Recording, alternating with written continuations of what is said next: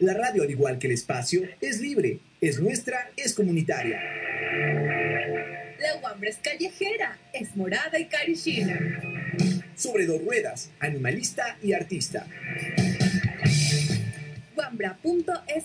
Siente, piensa diferente.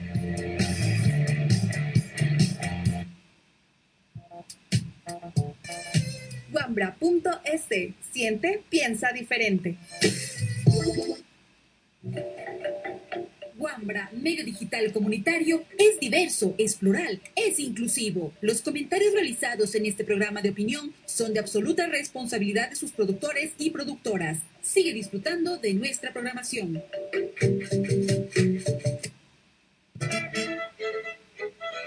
Soy. Somos todas. Entre cuerpas eróticamente incorrectas. Políticamente trans. Las pornógrafas. Escúchalas todos los lunes a las 17 horas 30 por la.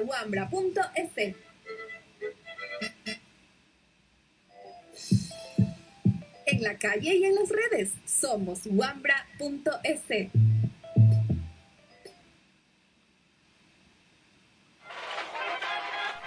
Hola amigas del mundo, desde Machala, provincia del Oro, estaremos acompañando a estudiantes de la UDMACH en un plantón contra eh, la pedagogía del acoso sexual. ponerle fin a toda esta mierda. Sabemos que el arte es una herramienta muy poderosa para sensibilizar estos temas, por lo que contamos con performance, música en vivo, poesía, con nuestro máximo aliado de lucha, el megáfono como colectiva creando juntas nuevos despertares diversos, Casa Caracol, entre otras organizaciones y artistas independientes, estaremos allí para tejer redes de apoyo. Mi amiga Jennifer Reynoso nos tiene más detalles, les pedimos que vayan con todas las medidas de seguridad pertinentes. Un abrazo enorme y que estemos muy muy bien. Hola, ¿qué tal? Estamos en la ciudad de Machala, 23 de julio del año 2020. Nos encontramos en un plantón en el que lo que se solicita es no más profesores acosadores en la Universidad Técnica de Machala.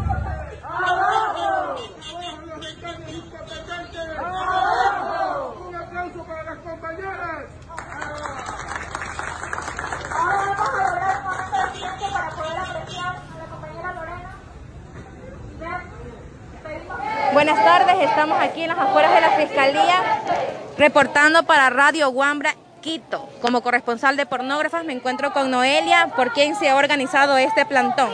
Este, cuéntanos, ¿cuál es la perspectiva? ¿Qué es lo que tú piensas de tu casa?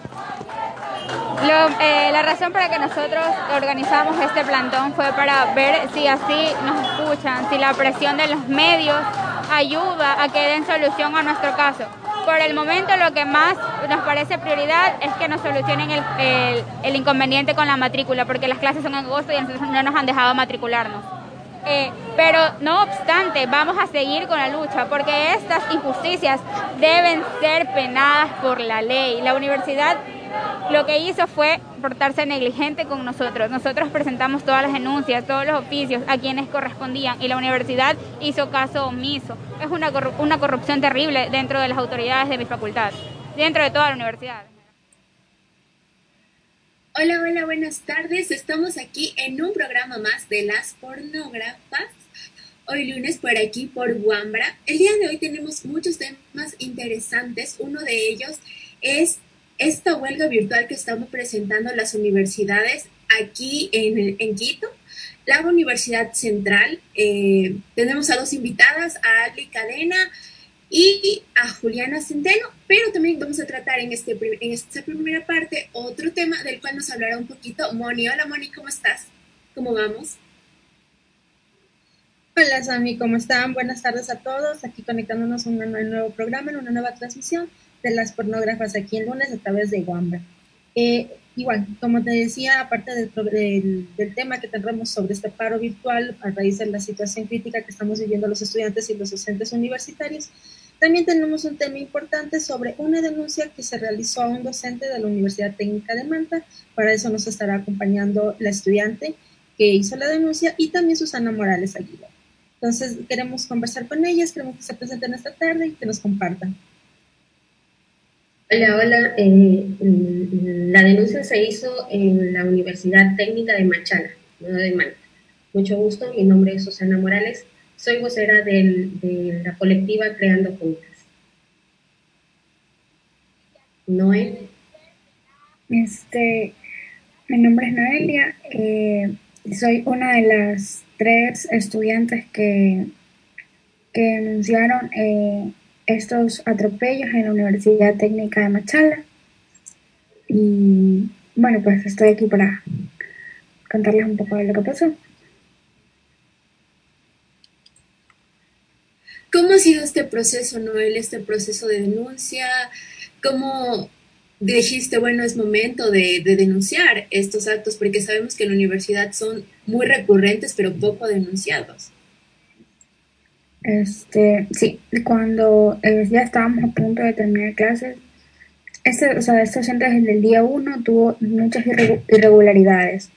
Este, pero así el motivo que fue que me dijo, no, eso tenemos que llevarlo a estas autoridades fue cuando una de mis compañeras, este, desesperada, me contó lo que le había pasado con este docente y yo dije, o sea, no, ya no soy, no soy la única, somos varias, entonces yo les dije a mis compañeras, esto hay que denunciar. Y bueno, eh, al principio tuvimos el apoyo de todo el curso, pero al, a la hora ya de asentar la denuncia con las autoridades, este, se retractaron y solo quedamos un grupo de estudiantes que somos las que ahora este, hemos sido afectadas porque nos dejó de año porque él supo quiénes, o sea, supo nuestros nombres y que éramos nosotros las que los quisimos denunciar. Nuestros propios compañeros le habían pasado las capturas donde en el grupo de WhatsApp del curso nosotros decíamos, pero es que hay que denunciarlo, esto no se, o sea, no se puede permitir ese tipo de cosas. Y entonces ellos negociaron así su, su pase de año. Quiero que más o menos nos cuentes para la gente que nos está viendo a través de redes y para que también se comuniquen por, por este medio con nosotros, eh, más o menos, los antecedentes sobre esta denuncia? ¿Qué les llevó a hacer la denuncia? ¿Cuáles fueron los, desencadenantes? Para que más o menos la gente nos, se vaya, vaya entendiendo el caso. Ya, este, por ejemplo, en mi caso es violencia psicológica y acoso educativo, porque él nunca, o sea, el, este docente nunca, nunca nos quería poner las notas que nos correspondía y cuando yo iba a decirle, pero es que esa nota no es justa, me, me decía en voz alta, vociferando, es que conmigo nada es justo, nunca va a ser nada justo. Este, un, este, una ocasión yo también llegué a, pedirle mi examen porque no me lo quería entregar. Solo me dijo la nota, pero no me quería entregar mi examen. Y yo dije, pero es que es mi derecho conocer, es mi derecho tener mi examen. Y él me gritó delante de todo el curso, este, que yo haga un oficio al consejo universitario para que el consejo lo obligue a dar un examen porque de otra manera no me lo iba a entregar. Este, siempre que en los exámenes o que uno estaba dando lecciones, este, tenía la, no sé, la, costumbre de sobar la mano en la espalda y, cosas así que, que, a mí no me gustaban porque yo no soy de las personas que les va a dar confianza a los, a los profesores. Yo voy a la universidad a, aprender lo que me voy a enseñar, no a, a hacerme así, a darle confianza a los profesores. Y, este, y ya, pues, y lo mismo, eh, mis otras dos compañeras afectadas, este, o sea, casos similares a una de mis compañeras porque era presidenta y, no se prestó para, para solaparle las, las irregularidades de él, también la perjudicó y le dijo, le dijo clarito, tú eres presidente, tú, no tenías por qué haber escuchado a tus compañeros las quejas, porque como ella en calidad de presidenta fue la que estaba al frente de la denuncia cuando quisimos al principio denunciar y no nos dejaron. Y entonces así nos dejó de año, pasó al resto del curso y a nosotras no, porque fuimos, la que, fuimos las que quisimos denunciar. ¿Ustedes creen que han recibido apoyo de parte de las autoridades universitarias al respecto de estas denuncias que han tenido? O sea, que han hecho, mejor dicho si hubiéramos recibido apoyo, la denuncia se hubiera hecho efectiva. Ya han pasado casi seis meses. Nosotros pusimos la denuncia el 10 de febrero y no, no respondieron. Ah, no, si no es por la presión mediática que ahora tiene el caso desde que este, lo hicimos público, porque la verdad no, nos obligó, la universidad nos obligó a hacer público el, la denuncia para que nos presten atención, porque no, simplemente este, un informe, enviamos un informe, lo respondían con otro informe después de tres semanas, un mes y eran informes sin, sin solución, nada más eran respuestas a lo que nosotros pedíamos. este, incluso que, fue lo que así mismo nos motivó a hacer la denuncia pública que yo presté en mis redes sociales, fue cuando este, por un correo electrónico le dicen al abogado que nos representa en la parte administrativa que se suspende nuestro caso por la pandemia. Cuando la ah, y se lo retomará cuando inicien las actividades presenciales. Nosotros hasta ahora sabemos cuándo vamos a volver a clases presenciales. Entonces, ¿cuándo iban a retomar nuestro caso? Nos íbamos a quedar sin estudiar hasta que, hasta que se renueven las actividades presenciales. Eso es una injusticia. Entonces nosotros nos vimos en la obligación de hacer pública la denuncia, exponer nuestras vidas, nuestra, nuestro nombre, este, a la crítica del, a la crítica del pueblo, porque así como me llegaron cuando hice la denuncia pública, me llegaron muchos mensajes de apoyo, también me llegaron mensajes donde me decían cosas que, cosas feas, ¿no? Que nadie quiere, nadie quiere leer en este caso. Y todo eso fue consecuencia de que la universidad se portó negligente con nosotros. Ahora, por, por ahora sé que recién están pensando en, en, tomar medidas, pero recién, o sea, ya han pasado casi seis meses. ¿Quién, quién nos devuelve todos esos meses de angustia y desesperación de ver que, no, que nunca hicieron nada? Eh, una pregunta. Eh, ustedes, eh, justo comentabas, ¿no? De que hubieron mensajes en que no fueron agradables de leer. O sea, ustedes han tenido acoso directo, tanto tú como tus compañeras. Eh, tienen identificada a la gente que les está acosando después de haber puesto la denuncia pública? Sabemos, pero son perfiles falsos, son perfiles que se crearon el mismo día que yo hice la, denuncia pública en Twitter y bueno, nos tachan de, de alumnas vagas, de que tal vez nosotros le permitimos eso al docente, y como no, no, no se llegó al pacto o algún acuerdo al momento, este, entonces ella no quiso y nosotras de brava o que en venganza porque nos dejó, porque no estudiamos.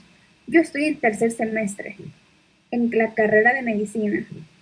No, no sé, no, sé, no es por ser pretenciosa, pero yo creo que ningún alumno vago en ninguna carrera llegaría a tercer semestre. En ninguna carrera, a menos que sea por palancas para que llegue. Entonces, que, que, me tachen de vaga, no, o sea, revisen mi registro de calificaciones. Él, él, nos, él nos dejó, o sea, fue una injusticia que nos dejó, fue la manera de él, las represalias de él contra nosotros por, por haber querido denunciar, por, por, porque si nosotros no hubiéramos denunciado, él en el semestre que hubiéramos repetido, él hubiera, hubiera vuelto a ser nuestro profesor. Y si hubiera vuelto a repetir todo lo que vivimos. Entonces, sobre de manera, pues en la universidad este, llevó el caso con espíritu de cuerpo, es evidente. Eh, lo que han vivido las chicas y justamente Noelia es acoso psicológico. Ese es uno de los indicadores de los hombres violentadores, sobre todo cuando mm, quieren mantener en control eh, y comienzan a, someter a las víctimas por medio del del almadrantamiento, dentro de la humillación eh, pública, porque el docente lo hacía delante de los compañeros, las, gritaba, las maltrataba, no dejaba saber eh, las notas. Todo este, estos indicadores mostraban de que él estaba haciendo, eh, queriendo llegar a algo más tal vez con ellas. Y el hecho de que ellas hayan denunciado públicamente porque se tuvo que hacer, lo que dice Noelia tiene razón, eh, tratarlo de hacer internamente por la universidad, manejarlo desde, desde el órgano regular dentro de la universidad, no tuvo éxito, porque los mismos docentes, las mismas personas que estaban encargadas de revisar el caso, eh, hasta cierto punto quisieron salvaguardar la, la imagen del profesor. Ahora ya se ha hecho público, ahora este, las chicas tienen el apoyo no solamente de, de, la familia, tienen el apoyo de algunas organizaciones, entre esas estamos creando juntas que las estamos apoyando, hemos estado apoyando, se han realizado actividades, plantones, eh, pidiendo a fiscalía y presionando para que haya una, una, una rectificación, al menos de, por parte de la universidad si, el, si, si ya el docente es cesado, porque es un docente de contrato, es cesado, la universidad ahora le corresponde restituir el derecho de las chicas.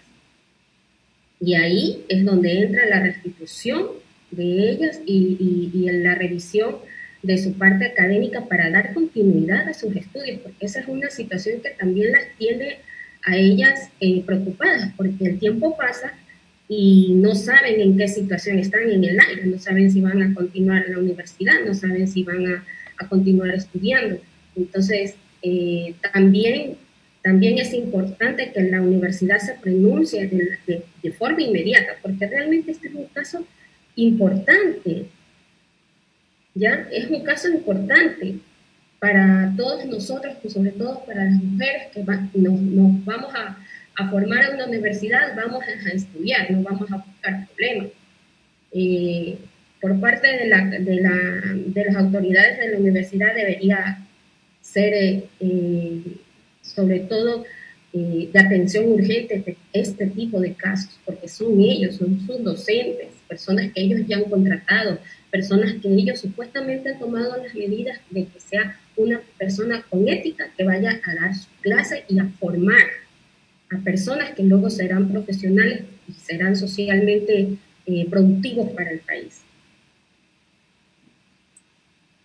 pero vemos que estos casos no son aislados porque ocurren, ocurren en universidad y como lo decía Noelia, muchas veces por esto de la pandemia se aplazan y se aplazan y como decía esto Susana, es necesario que la universidad haga algo y que les dé y les brinde su derecho a estudiar. Susana, ¿tú has seguido alguna otra, qué sé yo, circunstancia o denuncia acerca de acoso fuera de la Universidad Técnica de Machala, con Creando Juntas? Bueno, como, como, Creando Juntas llevamos ya tres años como colectivo, hemos trabajado y sensibilizado muchísimo en el tema de violencia de género y en todo tipo de, de violencia. Nos hemos, eh, está conformado por profesionales tanto en psicología como en, abogadas que dan asesoría legal, damos apoyo psicológico a, víctimas de forma gratuita y hemos acompañado a muchos, muchos casos, sobre todo de violencias, violencia física, eh, dando el apoyo y la ayuda y sobre todo conectando con, con otras redes de apoyo para, para, brindarles la seguridad y brindarles las medidas de protección que se, que se requieren según los casos. Eh, yo, aparte de lo que estoy trabajando, este, colaboro con Creando Juntas, soy parte de Creando Juntas, también soy profesional desde de los departamentos de consejería estudiantil del Ministerio de Educación.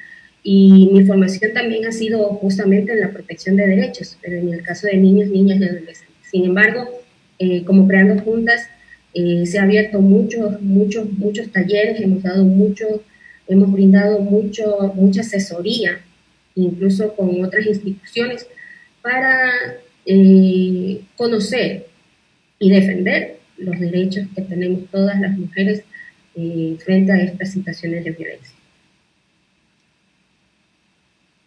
Eh, quería también como, como, preguntarte, hay una parte legal que es bastante importante. ¿Cómo va el acompañamiento con la parte legal?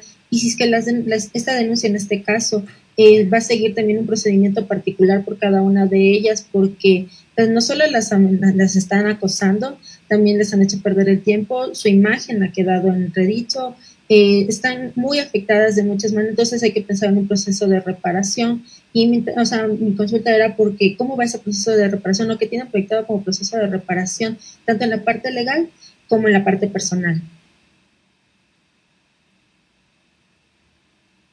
No, es, este, sí, eso iba a comentar. Este, hoy eh, revisa mi correo, bueno, me, mi abogado me llamó que revise mi correo, por favor, y vi que, bueno, como un reenviado, un correo de parte de la universidad, de la Procuraduría de la universidad, este, donde, bueno, entiendo y puedo leer que la universidad ya sentó una denuncia en fiscalía contra el docente. Pero, bueno, ya, ahora, después de casi seis meses hacen eso.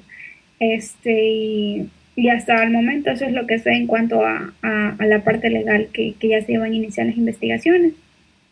No, no, no, sé qué más decirle porque no, no ha habido ningún, ningún otro avance. Pero, ¿cuál es, o sea, dónde aspiras llegar para parte, por tu parte de reparación, tanto personal como también académica?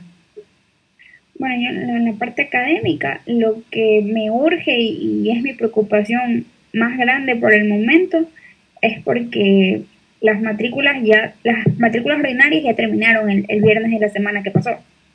Este, y las clases inician en agosto y ya estamos de la ceja al ojo de, de agosto y, y, voy a quedarme sin estudiar y eso es lo que, que, que, me preocupa, ¿no? Y respecto a eso, la universidad aún no se ha pronunciado, pero bueno, estamos esperando que se pronuncie, ¿no? Ya, no, ya siento que ya en estos momentos ya no queda mucho por hacer, si no nos quieren dejar estudiar, pues el tiempo no lo puedo recuperar, ¿no?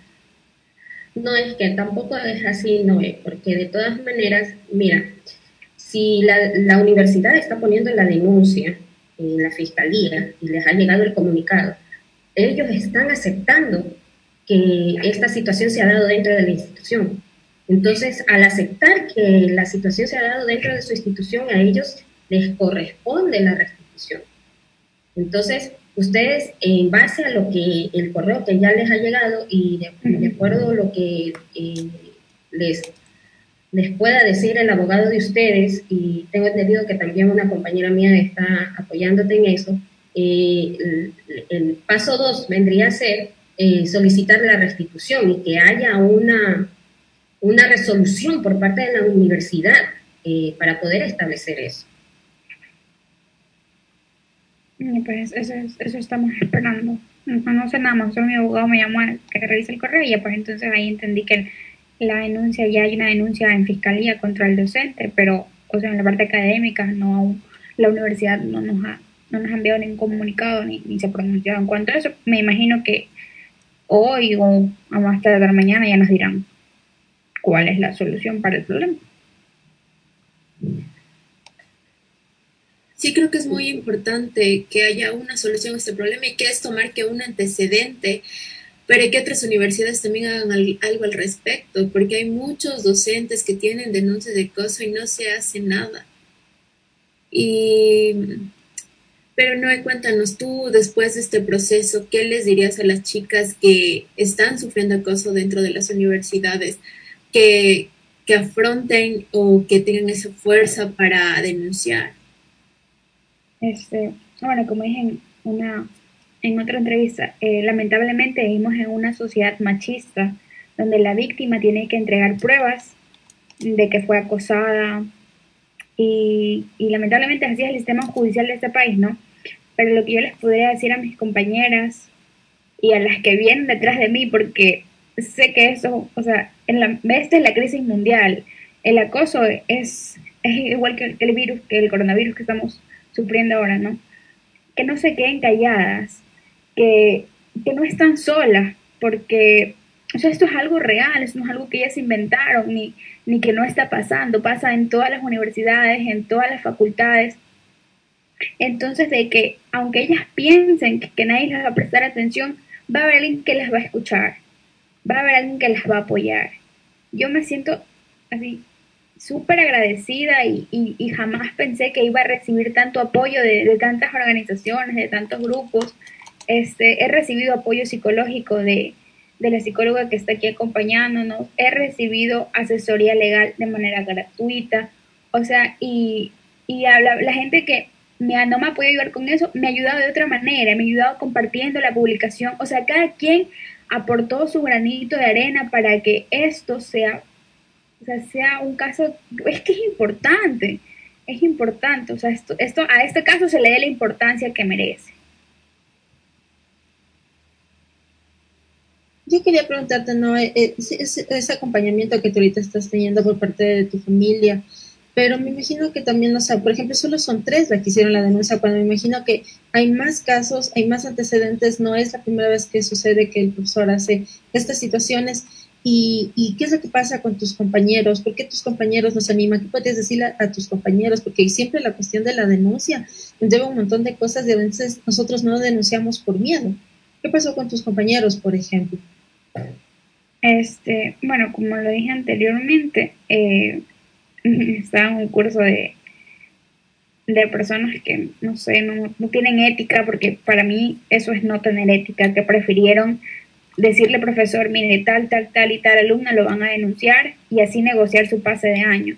O sea, ¿qué clases de profesionales aspiran a ser si son ese tipo de personas? Este, bueno, yo rencor con ellos no tengo, porque no, no soy una persona que, que guarde rencor, pero no sé, yo soy una persona, me he criado religiosa y yo sé que arriba hay un Dios que todo lo ve y que la justicia, si la justicia en la tierra no funciona, la justicia de él eh, es mucho mejor. Y, y ya, si ellos así viven con su conciencia tranquila, pues bien por ellos. Bueno, voy a hacer una pequeña pausa para leer los comentarios que tenemos. Yandrela de Janara Medina nos dice no más acoso hacia las estudiantes en las universidades, tanta irresponsabilidad de las autoridades y un sistema hostil patriarcal. Carolina Estefanía Molina nos dice no más pedagogía del acoso, si tocan a una respondemos todo. Yandrela igual nos manda eh, felicidades a Susana Morales por ser una mujer comprometida que presta apoyo psicológico para las mujeres que lo necesitan.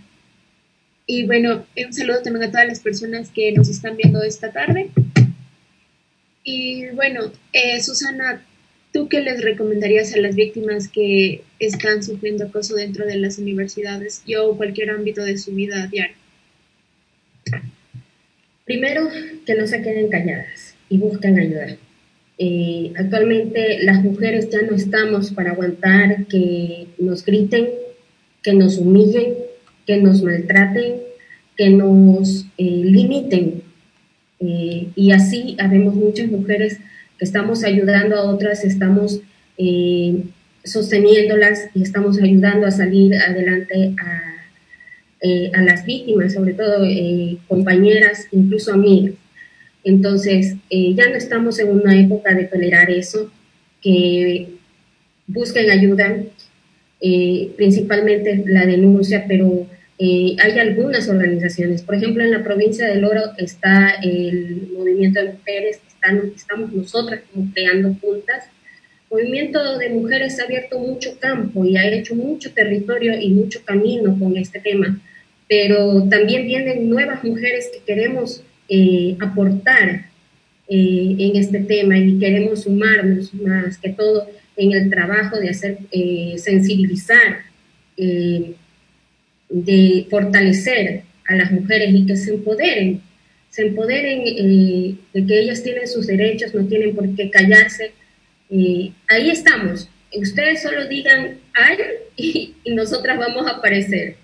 Eh, entonces, ya sea en cualquier ámbito que se dé, nosotros estamos manejando muchas redes sociales, pueden ubicarnos por las redes sociales como creando juntas y estamos allí, estamos, eh, eh, no están solas, no están solas. Nosotros estamos, eh, hay muchas personas como yo tras de mí, muchas mujeres que también de pronto pasaron por eso y que ahora tienen distinta la, la, la, película con respecto a lo que es una vida digna, una vida feliz.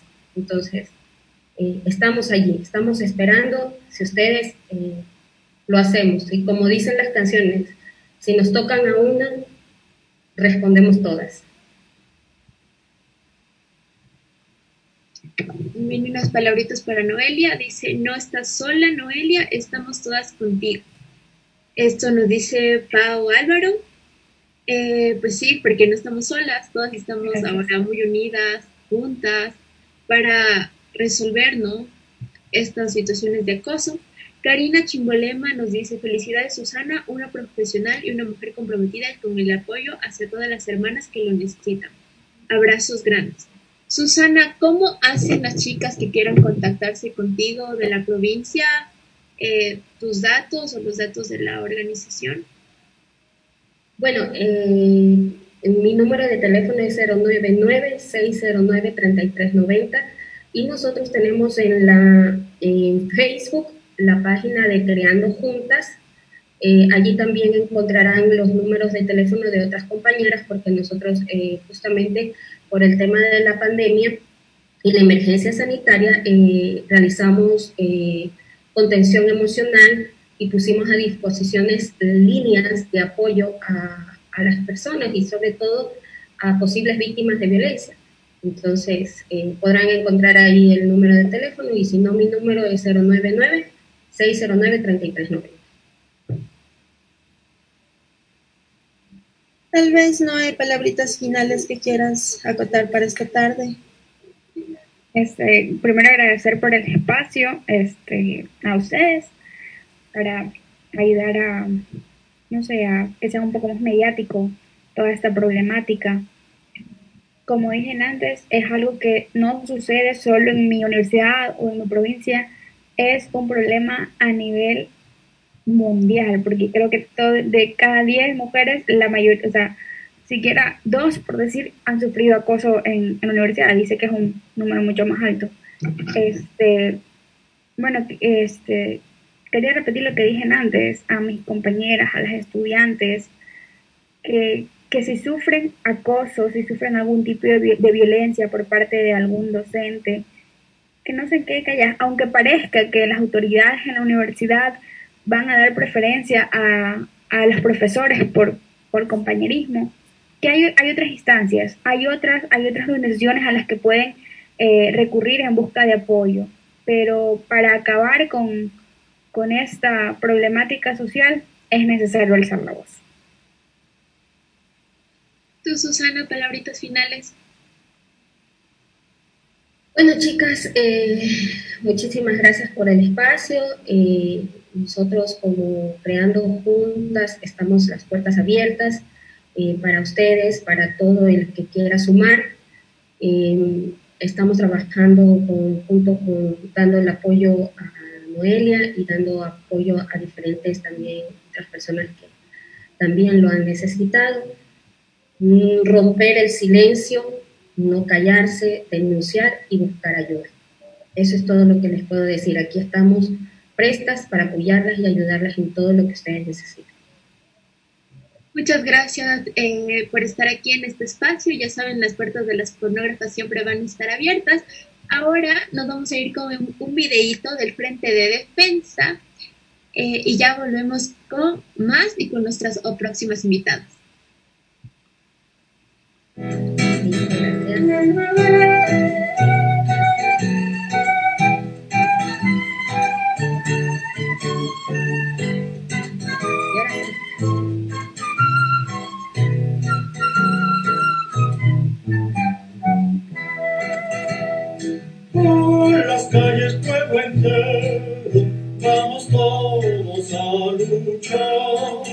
Levantemos nuestras voces, siempre por la libertad. A las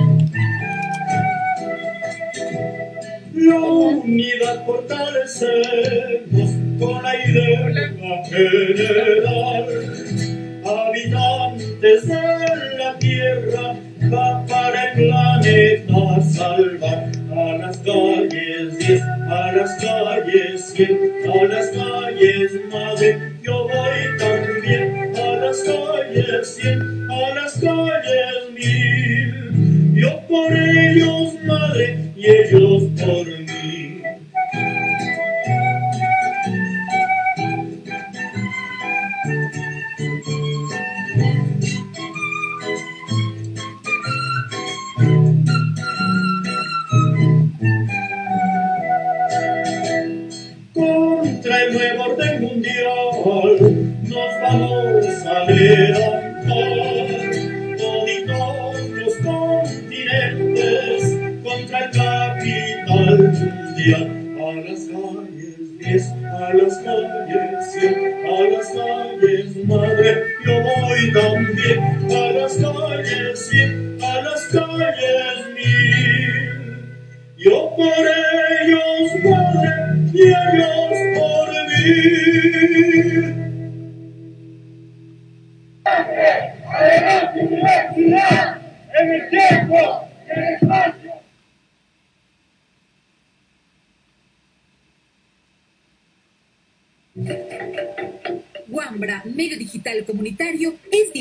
es plural, es inclusivo. Los comentarios realizados en este programa de opinión son de absoluta responsabilidad de sus productores y productoras. Sigue disfrutando de nuestra programación.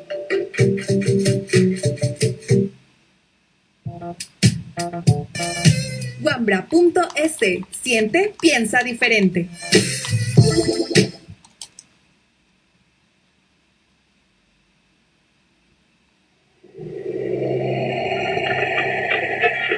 La radio, al igual que el espacio, es libre, es nuestra, es comunitaria. La Wambra es callejera, es morada y carichina. Sobre dos ruedas, animalista y artista. Wambra.es Siente, piensa diferente.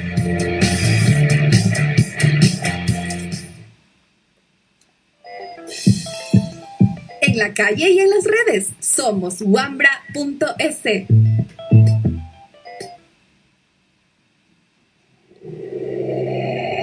Bueno, hemos vuelto después de ese video del Frente de Defensa y bueno, tenemos a nuestras nuevas invitadas de este segmento. Tenemos a Juliana Centeno, a Ali Cadena, que nos van a estar hablando un poquito acerca de la mm, huelga virtual que se está realizando. También tenemos a Cristina Benavides. Y bueno, Moni, ¿qué nos puedes decir?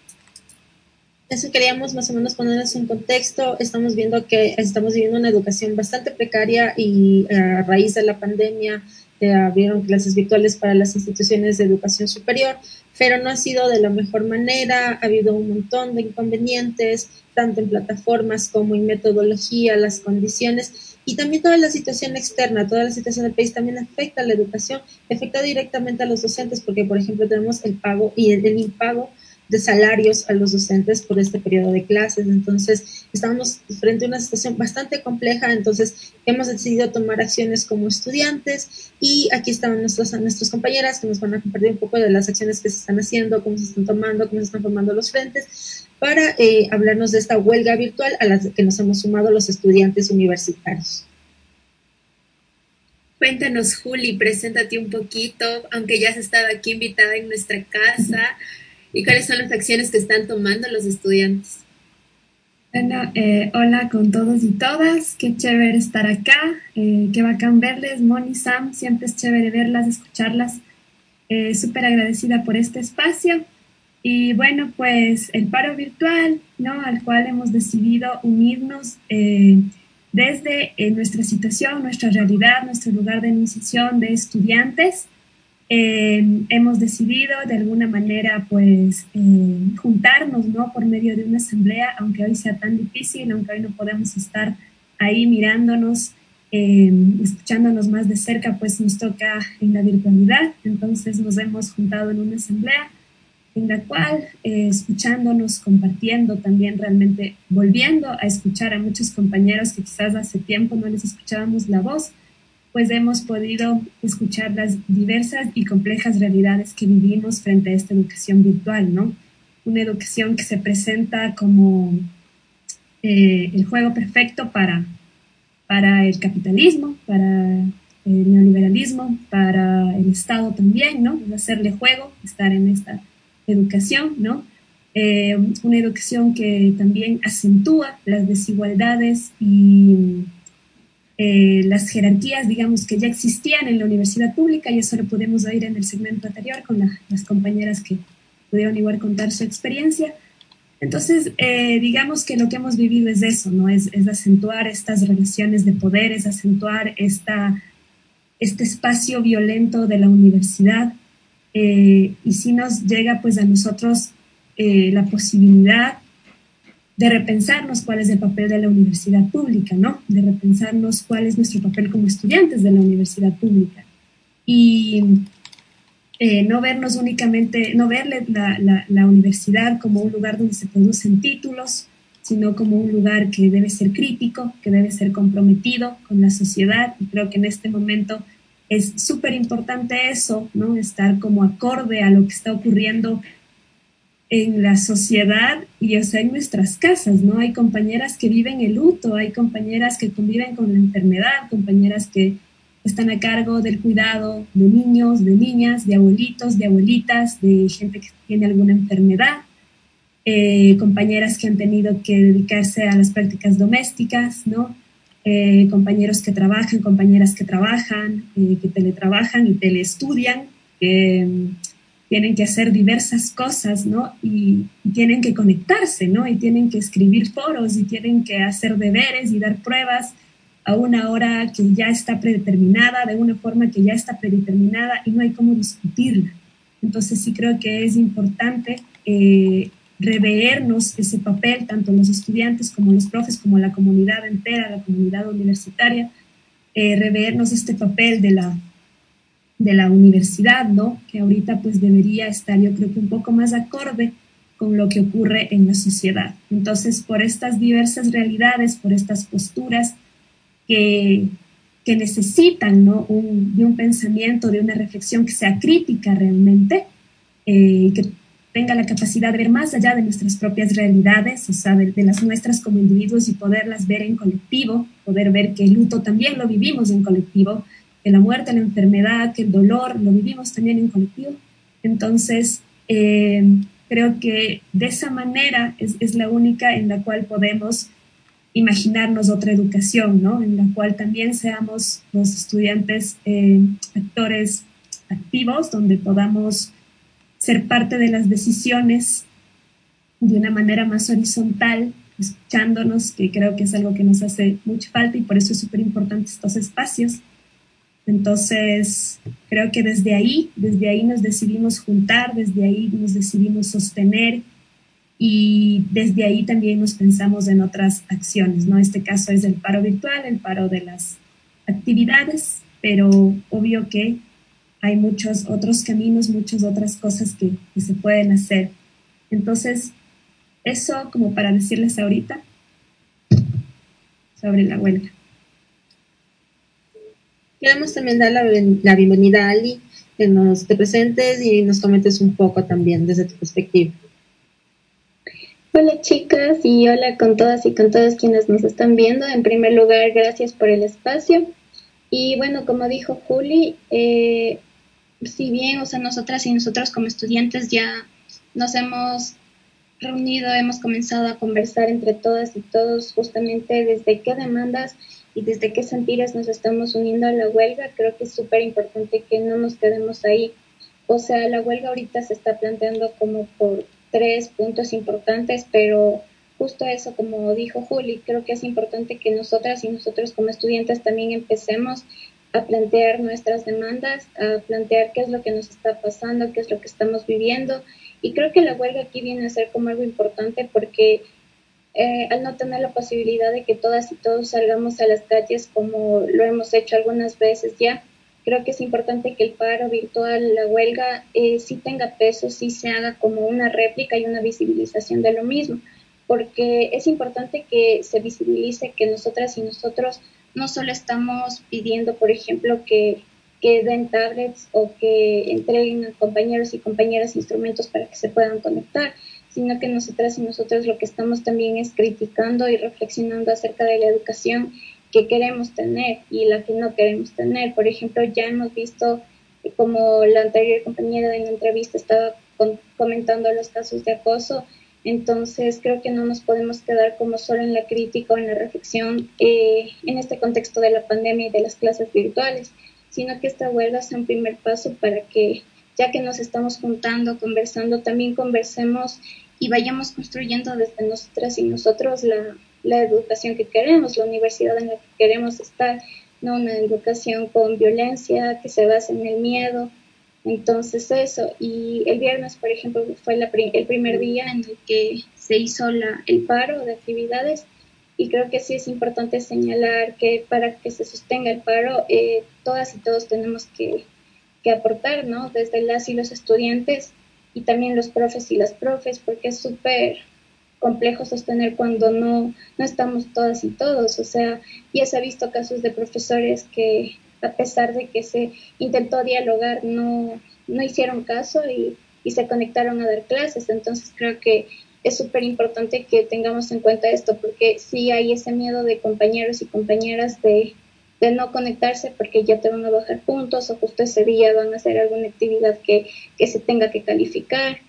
Y creo que eso no debería pasar, pero eso también es el resultado de la educación en la que hemos crecido, una educación que nos ha enseñado que estemos en silencio, una educación que nos ha enseñado que obedezcamos, entonces es súper complejo, yo creo que el trabajo tiene que ir de poco en poco, pero justamente viendo esto y invitar a todas y a todos a que si nos sumamos al, a la huelga, sea conversando, sea llegando a decisiones colectivas para que esto sea sostenible.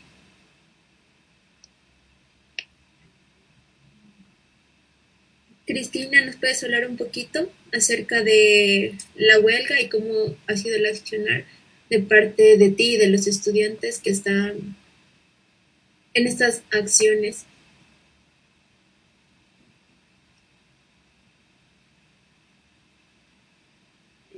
Hola, compañeros, compañeros, buenas tardes. Eh, gracias por el espacio. Eh, gracias también para, para poder ir hablando un poquito sobre este paro virtual que hemos emprendido en conjunto con algunos compañeros, compañeras. Venga acá, venga acá, denme un segundo. Mis disculpas. Ya,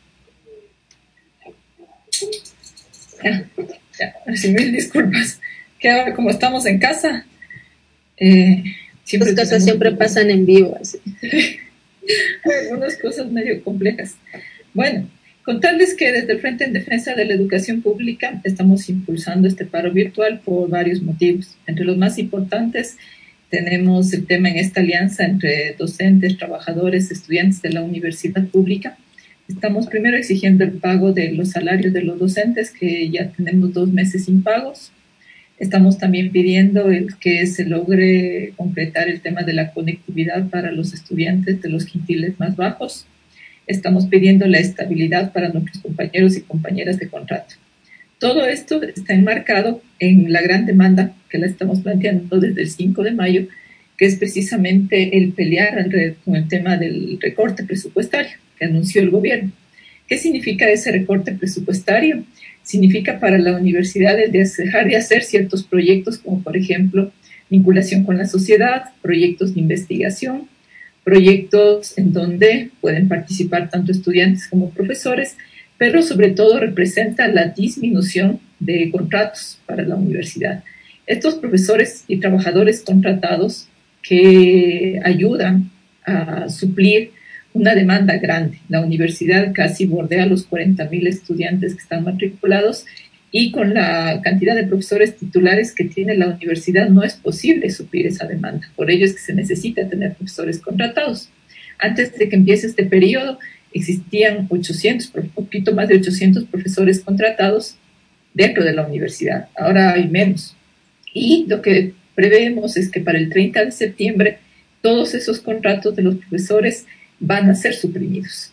¿Eso qué quiere decir? Dos problemas. Uno, primero que los profesores titulares vamos a tener más trabajo, por decirlo de alguna manera, y de otro lado va a haber eh, también una, una precarización para los estudiantes, porque las aulas seguramente van a volver a ser aulas muy llenas, en donde no entren la suficiente cantidad de estudiantes y lo que vas a tener es en el fondo la precarización de la educación. Entonces, lo que nos estamos peleando en este paro educativo virtual es fundamentalmente exigirle al gobierno exigirle a la Corte Constitucional que se pronuncie sobre la disminución o este recorte presupuestario que fue anunciado el 30 de abril del presente y que eh, se aceptaron como medidas cautelares, pero la Corte no se ha pronunciado hasta el momento.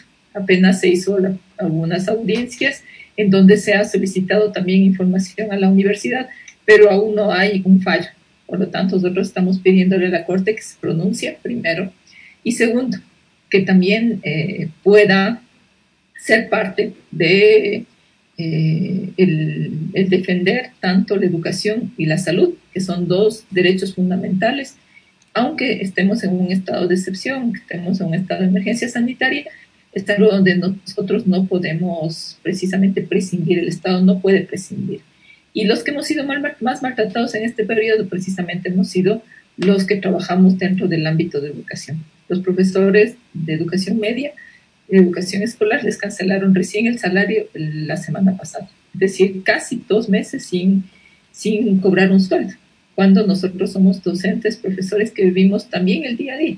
Es decir, ¿qué pasaría si durante dos meses que tú has sostenido tu tarea, tu labor, tu trabajo y no has recibido salario? No hay familia que pueda aguantar más de dos meses, más de tres meses sin cobrar un salario. Entonces, lo que le estamos pidiendo al gobierno es que considere eso, considere que nosotros no hemos parado las actividades, que adaptamos todo para trasladar a la modalidad eh, a distancia aquello que teníamos en la modalidad presencial y que aún cumpliendo con todo, no hemos sido escuchados, hemos sido maltratados, no nos pagan los salarios y realmente es injusto. Hemos hecho todo lo posible conozcan cuáles son nuestras demandas, incluso se han hecho varias campañas de tweets, campañas en redes sociales, eh, se han hecho incluso foros, hemos hecho campañas de donación, pero el gobierno sigue indolente frente al tema de los salarios.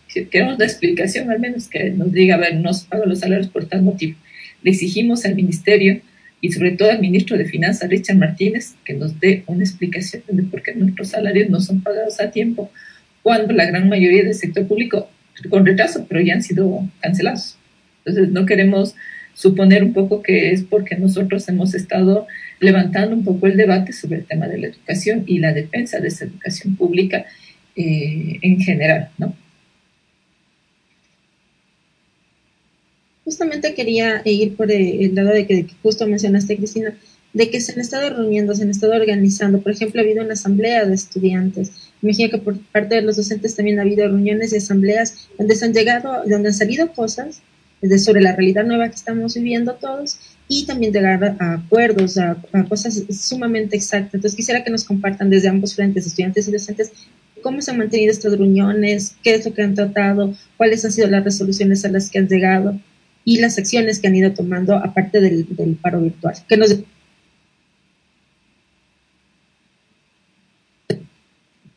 Bueno, ahí por nuestra parte, no sé si... ¿Sí me escuchaste? Sí. Ya. Sí, sí. Por nuestra parte, a ver, hemos convocado a siete plantones. Um, siete plantones eh, bioseguros, los hemos denominado, en donde intentamos tener primero insumos eh, de bioseguridad y también mantener en lo que se puede las medidas de bioseguridad. En todos los plantones, creo que nuestra principal demanda era que se resuelva el tema del recorte presupuestario a las universidades públicas.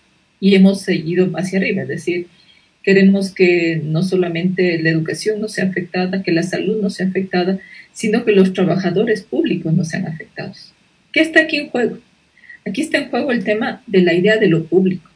Prácticamente están desmantelando el Estado. Nos están haciendo creer que nada del Estado sirve, que es un gran aparato ahí, que más bien nos genera gastos, etcétera, y que por lo tanto no necesitamos sostenerlo. Esa es la idea que nos han vendido y que nosotros tenemos que ir cuestionándole. ¿Qué vamos a hacer si no tenemos salud pública? ¿Qué vamos a hacer si no tenemos educación pública? ¿Cuántos de nosotros podríamos acceder a la salud o a la educación si es que no tendríamos eso como parte del Estado?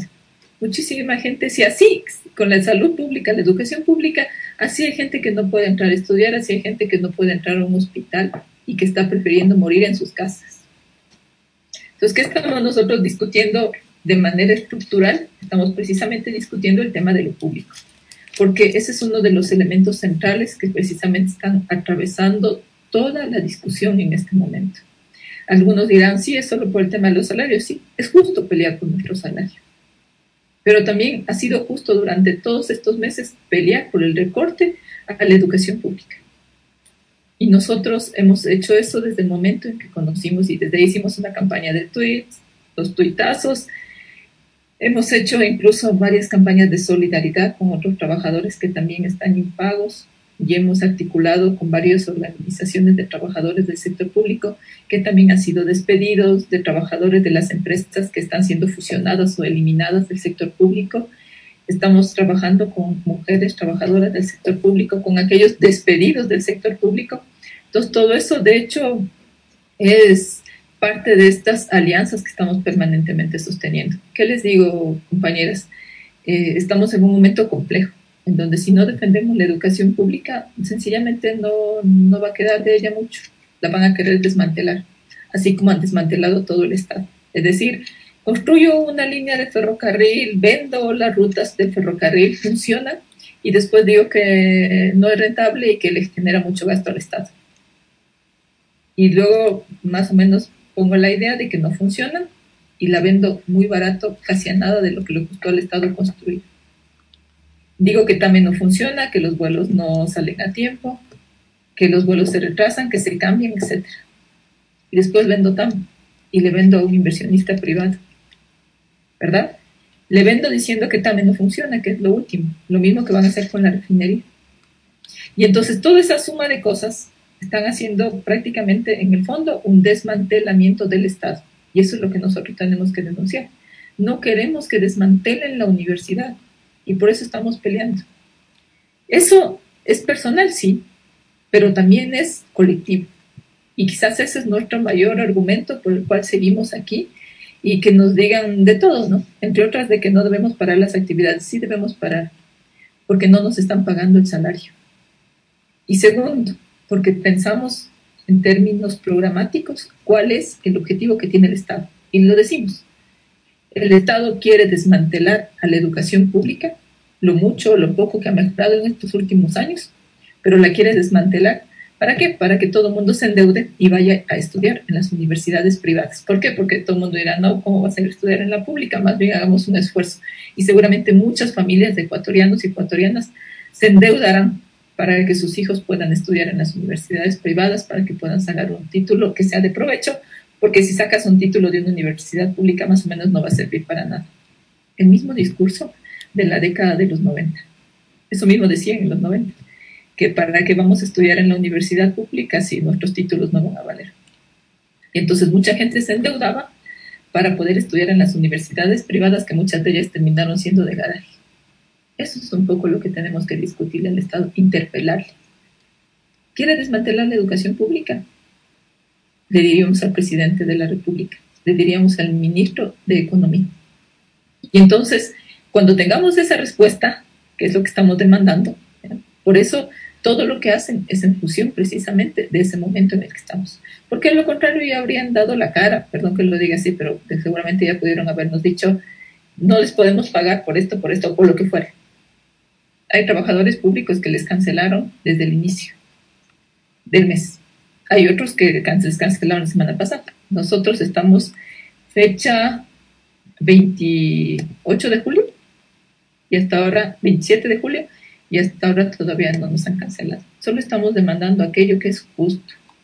Así también los estudiantes que están demandando que si hay, ofertas de conectividad para los quintiles más bajos, esas ofertas se cumplen, nada más. No han pedido, los estudiantes no están pidiendo nada, aquello que las autoridades no lo han planteado y seguramente también aquellos programas que el gobierno impulsa aparentemente. Se está pidiendo exactamente lo mismo, aquello que el gobierno y las autoridades de la universidad han ofrecido. Y tercero, estamos pidiendo estabilidad. No, no queremos que nuestros compañeros profesores de contrato, cuando esto acabe, eh, ya no tengan trabajo, porque la universidad los necesita y ellos necesitan también trabajar. Son trabajadores, viven de su salario. Y entonces esos son nuestros, nuestros puntos sobre los cuales estamos planteando esta acción. Y también para generar debate, para entender que no es gratuito, que a pesar de que estemos en pandemia no nos podemos desconectar de la realidad y que todos entremos a formar parte de esta acción que finalmente será una acción que, que a lo mejor pueda ser ahora virtual, pero que nosotros realmente estamos dispuestos a pelearnos porque esto se siga sosteniendo. Ustedes, chicas, cuéntenos cómo ha sido la recepción de los estudiantes frente a estas demandas? ¿Cómo hicieron para formar la asamblea? Porque incluso tuvimos unos infiltrados en la asamblea que querían que no se dé. Cuéntenos, chicas. Bueno, eh, por contarles que, que, claro, ¿no? Que es imposible desligarnos de, del problema del recorte, del recorte presupuestario, que es esto lo que decía eh, eh, dejar lo último, dejar, digamos, lo público siempre para el último, ¿no? Siempre dejar como que fuera lo menos importante, lo peor, y eso es necesario eh, reflexionar mucho, porque esto del recorte, como ya lo decían, va a provocar un montón de despidos que van a afectar directamente a la calidad de la educación. Vamos a tener una precariedad total y una explotación total en los profesores y las clases no van a ser nada llevaderas, ni mucho menos reflexivas, ni, ni nada por el estilo. Entonces, obvio, lo de los recortes hubo algunos eh, plantones, ¿no? Bioseguros, que claro, muchos estudiantes fueron parte, estuvimos, ¿no? Y que se logró realmente mover a la gente y que se logró unirnos de alguna manera, lo cual fue muy, muy chévere en estos momentos, ¿no? Sin embargo, bueno, pues lo de la asamblea, yo creo que se hizo con redes, ¿no? Esto de ser eh, medio amigo de todos, de intentar construir las redes por medio de lo virtual, para mí ha sido todo un reto porque yo en todo caso prefería ir curso por curso a, a estar mandando mensajes, pero es lo que nos toca ahora. Entonces, bueno, la, asamblea se llevó a cabo, creo que al final se pudo hacer porque creo que todos los estudiantes tenemos esta misma indignación, ¿no? frente a, a, esto que nos están obligando a vivir, a, esta, a, este, a este contexto, ¿no? Entonces, eh, así se mantuvo la asamblea y creo que lo importante es mantener esas redes, ¿no? Esas redes, esos vínculos de contacto con nuestros compañeros, con nuestras compañeras. Creo que hoy más que nunca es importante, ¿no? Hoy que está en juego la vida, hoy que está en juego la salud, hoy que está en juego esto, la educación, imagínense y creo que otra cosa importante es pensar que esto que pasa ahora no solo nos afecta a nosotros los que estamos ahorita estudiando, sino que va a afectar a los bachilleres, va a afectar a nuestros hermanos, hermanas, nuestros sobrinos, sobrinas, nuestros hijos, hijas, nuestros amigos, amigas que quieran acceder a la educación pública, ¿no? Va, a afectar completamente eh, sabemos que hay muchos docentes que van a salir, que hay carreras que tienen muchos docentes de contrato. ¿Y qué va a pasar? No? ¿Qué va a pasar con, los con las personas que quieren seguir esas carreras? Entonces, hay que pensar eso, así lo público, ¿no? de una forma mucho más grande que solo como, como yo, un estudiante que vivo desde acá, desde mi casa, esto, sino como lo que estamos viviendo muchas personas, ¿no? Esto dejar al último siempre lo público, pensar que es lo peor, pensar que es lo que no vale, como decía Cristina, y no es así. Y para que eso no sea así, también lo construimos nosotros. Y en esa construcción está esta lucha, ¿no? Está esta lucha también por dejar algo mejor las cosas que recibimos, ¿no? Recibimos una educación pública con un montón de falencias, con un montón de violencias, como nos contaba la compañera de hace un rato, las compañeras, digamos, eh, y esta lucha también es ese esfuerzo, ¿no? Es por dejar algo mejor, es por dejar una lucha ahí, por dejar una, una organización, ¿no? Por, por ser consecuentes con el papel que tenemos ahorita como estudiantes y profesores de la universidad pública, ¿no? Por, por ser comprometidos con lo que está pasando en este momento que nos ha tocado vivir. Entonces yo sí creo que, es por ahí, que es verlo desde, desde desde lo colectivo, como les decía, desde otros espacios, tener la posibilidad de sentir lo que el otro siente. Quizás yo tengo cierto problema, pero no entiendo lo que siente el otro o la otra. Entonces, eso creo que es lo importante eh, en la colectividad y por eso es importante el tener eh, los vínculos, las, los números ahora, ¿no? De alguna manera podernos ver, poder conversar, poder estar atentos a lo que ocurre con nosotros y nosotras y eso, de esa manera sostenernos. Ali, cuéntanos tú cómo ha sido para ti la formación de esta asamblea y cómo lo han tomado los profesores a los cuales le leyeron el manifiesto. Eh, sí, bueno, o sea, la asamblea surgió por varios compañeros y compañeras que ya se estaban organizando y lo que se hizo fue ampliar la invitación. Entonces, es así que llegamos a la asamblea. Y creo que es, apenas tuvimos una, entonces creo que lo que se notó más ahí es esa necesidad que tenemos las compañeras y los compañeros de hablar, porque creo que no, no hemos tenido un espacio eh, en este contexto donde todas y todos podamos conversar y, y hablar, ¿no? Que se escuche nuestra voz y sobre todo tomar la voz. Entonces, la verdad no sabemos aún cómo se la tomaron los profesores y las profesoras del manifiesto que hicimos, pero sí sabemos que hubo difusión desde la parte de las y los estudiantes, así que esperamos que, que sí haya habido resultados. Igual, todavía no tenemos como que la asamblea para evaluar estos resultados o las experiencias de cómo nos fue. Por ejemplo, en mi carrera, o sea, teníamos como la, queríamos como leer el manifiesto en clases o interrumpir las clases, pero no, no, no se da ni siquiera ese chance porque creo que justo lo que mencionaba anteriormente, o sea, muchos y muchas fuimos educados en una en un contexto así del silencio, entonces todos los compañeros y las compañeras es como que tienen miedo a los profesores, a las profesoras, a las autoridades, entonces no hay como esta oportunidad de, de interrumpir y ya, y no podemos ser solo una persona o dos personas, tenemos que ser una colectividad para que las cosas funcionen. Entonces, eso, o sea, esperamos que el manifiesto sí haya llegado a más ojos y se haya difundido porque es importante que la, las voces de las y los estudiantes se escuchen, que, sepan que nosotras y nosotros nos uníamos al paro pero desde esas realidades que a veces por el contexto no, se pueden ver, pero que sí existimos, obviamente. Entonces, eso, esperamos la verdad que no solo seamos nosotras y nosotros quienes nos estamos organizando, sino que el resto de compañeros y compañeras de otras carreras, facultades e incluso universidades que también están en la modalidad virtual se, se organicen y comiencen a hacer sus propias asambleas porque es importante que que todas y todos hablemos de esto. Eso igual es un punto en el que nos hemos dado cuenta que, que no, no hablamos de, lo que está pasando. Por ejemplo, hace tiempo iniciamos también eh, una forma de protesta de ponernos todas y todos la foto de perfil en Teams de no estamos todas y todos.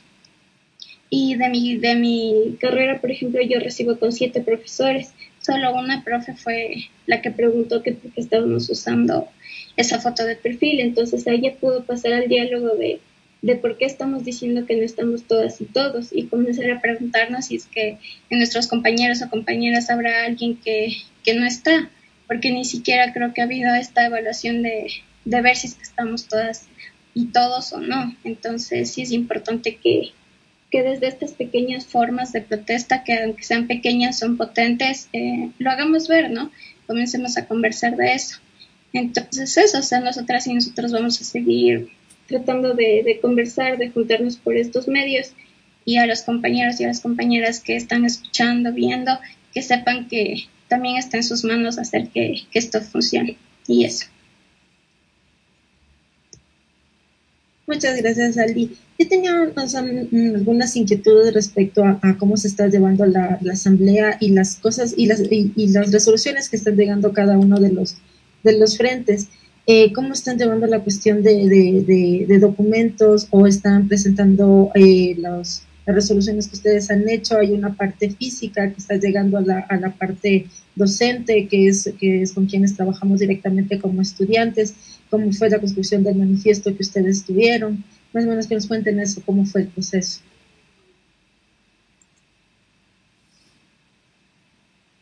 Bueno, ella piensa que fue importante sobre todo escucharnos y de ahí, bueno, sí construir memorias, ¿no? Memorias de lo que se ha dicho, memorias de las demandas, intentar también sistematizar las demandas porque son tan diversas las realidades que es como medio difícil nombrarlas a todas y, hay que buscar alguna forma de sistematizarlas.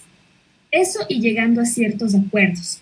Ahí lo que me olvidaba de decir es que es importante, lo que les decía la Ali, entre las acciones que, que, nos propongamos, tener en cuenta lo de la visibilización de lo que está pasando. ¿no? O sea, no, no metamos el cuento aquí de que esta educación es increíble y a todos nos va bien y estamos siguiendo adelante. Sino visibilicemos lo que realmente está ocurriendo, ¿no? las cosas que están detrás de la pantalla.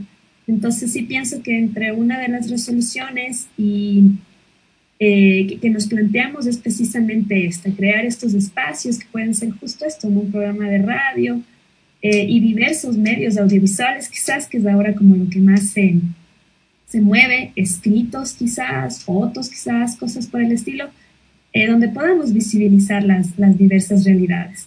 Entonces yo creo que es importante sí sistematizar las cosas que, que, se dicen en una asamblea, pero sobre todo es la escucha, o sea, la escucha todo el tiempo, ¿no? El, llevar y el saber que, que, bueno, estamos conectándonos, pero sabiendo que hay un montón de compañeros que están viviendo un montón de situaciones duras, difíciles, entonces el llevar eso creo que es importante y la visibilización por eso es necesaria en estos casos.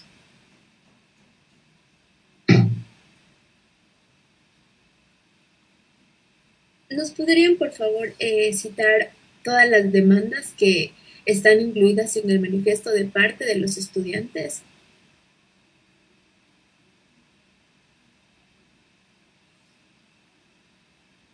Sí, solo déjame buscar el, el archivo porque sí creo que estaba por aquí o si Juli tú tienes como que el manifiesto ahí igual de uno. Sí un poquito para que nuestra, las personas que nos están viendo sepan de qué se trata este manifiesto. Eh, sí, y sobre todo eso, dejar en claro que igual esto surge de, de varios compañeros y compañeras porque eh, de verdad fuimos muchos y, y, esperamos que sigamos así, ¿no? Entonces nosotras y nosotros habíamos puesto en el manifiesto que, a ver, en la asamblea estudiantil realizada hoy miércoles 22 de julio del 2020 hemos decidido sumarnos al paro virtual. Eh, lo hacemos desde nuestras demandas, realidades como estudiantes, mismas que las entendemos y además las vivimos en nuestros cuerpos. Como son compañeras y compañeros con COVID-19, la convivencia con familiares contagiados, contagiadas y pérdida de seres queridos debido a la enfermedad, la ausencia de dispositivos electrónicos propios por la para la conexión a plataformas virtuales y falta de Internet en nuestros hogares, los problemas laborales, económicos y emocionales, adicional el cumplimiento de tareas de cuidado y tareas domésticas en nuestros hogares. Eh, esas son como las demandas que intentamos sistematizar, como dijo Juli, pero de ahí igual en el manifiesto venían como justamente con la participación de nosotras y nosotros, qué es lo que estamos rechazando. Entonces, sí, pero esas son como las demandas generales.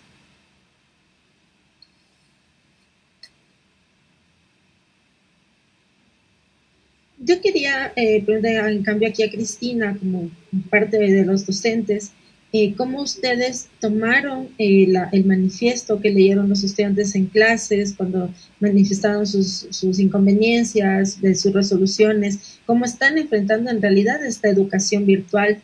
Que de humana no tiene nada, francamente. Pero ustedes, como docentes, ¿cómo las tomaron? ¿Qué conversaron con sus estudiantes? ¿También llegaron a acuerdos? ¿Qué sucedió en las, ya en las aulas virtuales? Eh, bueno, yo creo que ahí hay dos momentos, ¿no? Uno primero que es el de arranque, en donde hay ciertas normas que había que cumplir, entre otras no tomar lista, eh, no dar el 100% de las clases virtuales, sino entre un 25 y un 50%. Eh, considerar que las evaluaciones son evaluaciones progresivas y que la nota se inserta al finalizar el periodo. Todo esto nosotros llegamos a acuerdos al inicio del semestre para que los estudiantes no puedan ser perjudicados porque, por ejemplo, si no podían entrar a clases, si no podían tener conectividad para las actividades en tiempo real, los trabajos colgados desde el principio para que tengas todo el tiempo para que los puedas hacer, por lo menos la mayoría de docentes cumplimos con eso pero siempre era importante el que los estudiantes también demanden, ¿no? No hay como tomar lista, tiene que suceder esto, etc. Es decir, que todos tengamos la posibilidad permanente de pelearnos porque se cumplan la normativa. Entonces, en un segundo momento, también ya depende un poco de los estudiantes, porque a ratos los profesores, capaz no por mala voluntad, sino porque también no tenemos un conocimiento pleno de la plataforma virtual, a ratos pensábamos que podíamos poner un montón de tareas, pero el rato ya el que te encuentras en el día a día resulta que tienes un montón de cosas que calificar. Y el estudiante no solo está cursando tu materia. Entonces era una buena podríamos decir. Era una buena, un buen momento para ir evaluando. Entonces, creo que se ha hecho también evaluaciones de cómo nos está yendo. Es difícil para los profesores dar clases frente a una cámara. Tú estás acostumbrada a mirar al estudiante, a entrar en ese contacto permanente, incluso a ver si es que algo no les gusta, si es que la clase está aburrida. Entonces, tú todo eso lo ves cuando estás al frente. Y entonces, hábilmente siempre vas cambiando el tono de voz, incluso puedes generar ciertas prácticas didácticas, pones ejemplos, permites que el otro participe. Tú puedes mirar, hay un contacto, ese contacto que ocurre con todos los sentidos.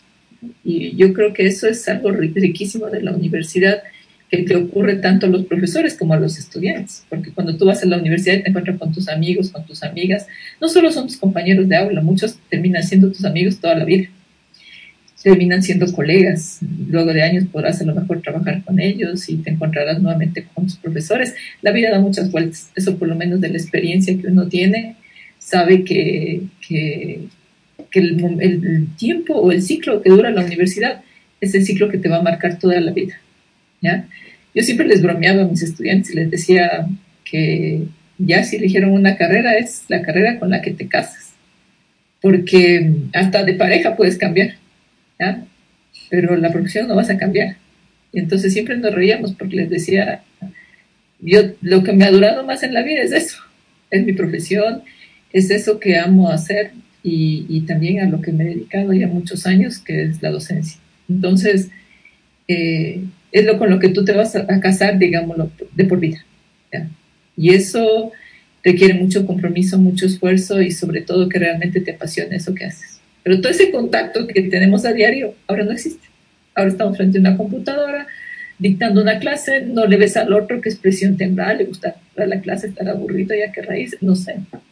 Hasta es bien chistoso cuando los estudiantes ya, ya dan la hora y empiezan a guardar las cosas disimuladamente. Ahí uno ya sabe que ya, se, ya te pasaste de la hora. Todos esos, eso que se llama la comunicación no verbal, eso ahora no existe. Y entonces, prácticamente te sientes, y lo hablo por experiencia personal, te sientes imposibilitado a ratos de, dar todo lo que tienes, porque es una relación fría. Y seguramente les pasa a muchos compañeros, compañeras docentes, les pasa a los estudiantes. Y definitivamente es súper, súper complejo este momento de la educación que estamos viviendo. Pero ¿qué les pedimos a los estudiantes? Que también peleen por respetar sus derechos, por hacer respetar sus derechos, eso que esté en la normativa, que se peleó, que esté, eh, el pelear por estar organizados, defenderse. Algunos dicen, ah, que la huelga es solo por los salarios. Sí, esta huelga es por mi salario y es justo pelear por mi salario. Yo no sé de cuándo acá se ha vuelto, eh, más o menos se ha censurado que pelees por tu salario, que está mal pelear por nuestro salario. Y los estudiantes han dicho, nosotros también queremos pelear por esto cada quien pelea por lo que tiene que hacer y cada quien también tiene que llevarlo hasta las últimas consecuencias. Entonces, eh, esta es una huelga de todos por mejorar la educación pública, pero también es una huelga particular porque cada quien está peleando sus derechos. Yo no voy a pelear por los estudiantes, ellos no van a pelear por mí. ¿Qué si hacemos? Nos solidarizamos con la lucha de cada estamento y hacemos nuestra propia bronca, nuestra propia pelea, hacemos nuestras propias acciones, intentando que vayan confluyendo en una nota colectiva.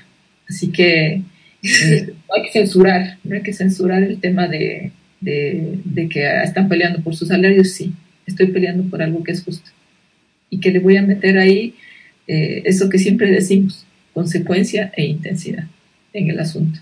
Y que finalmente eso es lo que estamos pidiendo también de todos los estamentos y que los estudiantes, por supuesto, apoyarles. Yo he dicho, no se puede tomar lista, no tomo lista.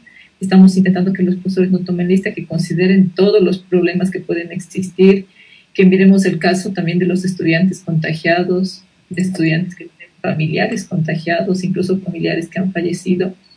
No es lo mismo. Estudiantes que han tenido que ir a buscar trabajo porque no hay trabajo, no tienen que comer.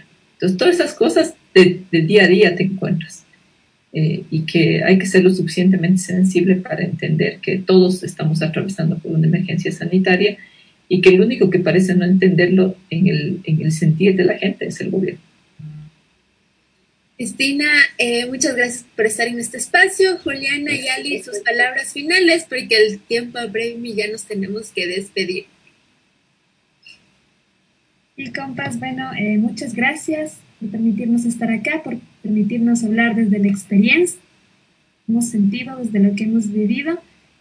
Eh, y nada, ¿no? Igual apelar a la sensibilidad de los profes, de los eh, estudiantes igual, por este objetivo de defender la universidad pública, ¿no? Creo sobre todo por este objetivo de defender una educación pública de calidad, realmente que sea digna, o sea, que sea consecuente con una vida que debe ser digna, eh, una universidad comprometida con las realidades sociales, por una universidad más horizontal, libre de estas experiencias de violencia, ¿no? sobre todo con, con las mujeres y con las diversidades exogenéricas, o sea, repensarnos la, universidad, creo que es lo que yo pensaría, y, y, siempre defender eso, defender lo público, defender aquello que vamos a dejar a las, a las nuevas generaciones, defender aquello que es no solo para nosotros, sino es para todos y para todas, y que no por ser para todos y para todas tiene que ser precario, ni tiene que ser...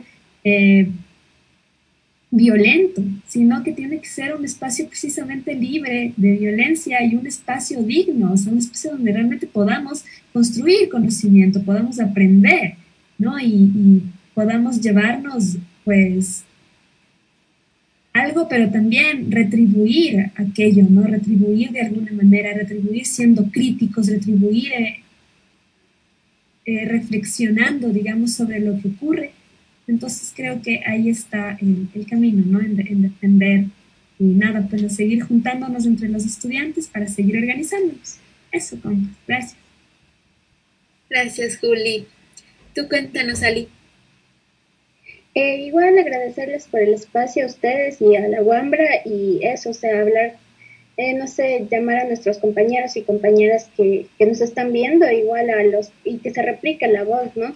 porque es súper cierto lo que dice Juli de, de, que nosotras y nosotros capaz y ni siquiera las generaciones que todas las generaciones que ahorita estamos en la U vamos a poder ver los cambios de verdad, pero sí creo que tenemos la responsabilidad de, de construir para que otras generaciones no vivan lo que nosotras y nosotros hemos vivido.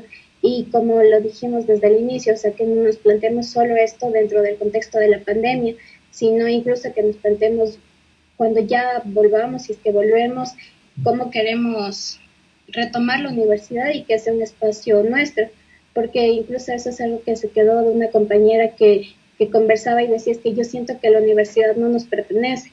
Y yo creo que es cierto, o sea, la universidad eh, de cierta manera se nos ha ido como sacando a nosotras y a nosotros y tenemos que recuperarla, tenemos que defender porque sea pública, pero también defenderla para que sea de calidad y digna. Y eso lo vamos a lograr si comenzamos a, a cuestionar en la universidad que nos estamos educando y la que queremos que las nuevas generaciones se eduquen. Entonces eso, a los compas y a las compas, a que no nos dejemos apagar ahora que ya nos estamos organizando y que al contrario continuemos, aunque por estos medios es más complejo a veces porque no estamos todas y todos, pero que no dejemos de tomar la voz ahora que ya la tenemos. Y eso. Gracias, Ali. Moni, las palabras finales. Tus palabras. Igual, sí, y queriendo agradecerle a, a Juliana, Ali y Cristina que estuvieron aquí dándonos los dos polos de la, de la educación en, en la que estamos, tanto estudiantes como docentes, como están viviendo sus realidades. Y, y, siempre apelar al lado humano de los profes, que entiendan que los estudiantes no solo tomamos una materia, tomamos varias, y, y sí, hay profes que son súper comprensivos, pero también hay otros profes que han sido bastante inflexibles, ha habido situaciones específicas y que es, todas esas cosas han salido en la asamblea, han salido en las, en, la, en las asambleas de estudiantes por cursos, por carreras, por facultades. Entonces, siempre operar al lado humano, o sea, la empatía que debemos tener, tanto estudiantes hacia nuestros profes y los profes hacia nosotros, para poder tener una educación que sea, aunque sea sostenible, así, porque la situación en sí, la pandemia, la enfermedad, el teletrabajo, hay muchas cosas que nos están abrumando y nos cae la universidad y hay muchas situaciones que, que han hecho insostenible eh, la educación y siempre tratar de solidarizarnos entre nosotros, acolitarnos y igual los profes cuentan con los estudiantes siempre, sabemos que fastidiamos y molestamos, pero también apreciamos mucho sus enseñanzas, es lo que nos están dejando para ser los profesionales en el futuro, entonces siempre apelar a esta situación de la empatía y acolitarnos entre todos Eh, agradecerles, chicas, por haber estado esta tarde con nosotros, agradeciendo también a las personas que se conectaron en las redes, que nos vieron, que nos dejaron sus comentarios. Muchas gracias por acompañarnos. Y eso es todo. Sigamos con esto de la huelga, vamos a conseguir nuestros objetivos como estudiantes y como docentes y no de caigamos en las luchas siempre. Bueno, yo para despedirme solo voy a decir, incluyendo a mis compañeros de, de política, que hay que dejar la cultura del silencio, que hay que hablar y que hay que unirse a la movilización, a las movilizaciones y a esta huelga virtual, porque creo que no podemos estar sentados sin hacer nada o pensar por nuestros propios intereses. Bueno, nosotras somos, nosotras fuimos y nosotras seremos las pornógrafas. Muchas gracias. Chao. Bye. Wambra, medio digital comunitario, Gracias. es diverso, es plural, es inclusivo. Los comentarios realizados en este programa de opinión son de absoluta responsabilidad de sus productores y productoras. Sigue disfrutando de nuestra programación. Chao, Chao, Pepe, gracias.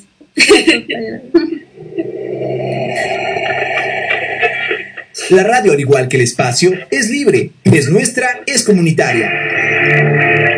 La Wambra es callejera, es morada y carichina. Sobre dos ruedas, animalista y artista. Wambra.es. Siente, piensa diferente.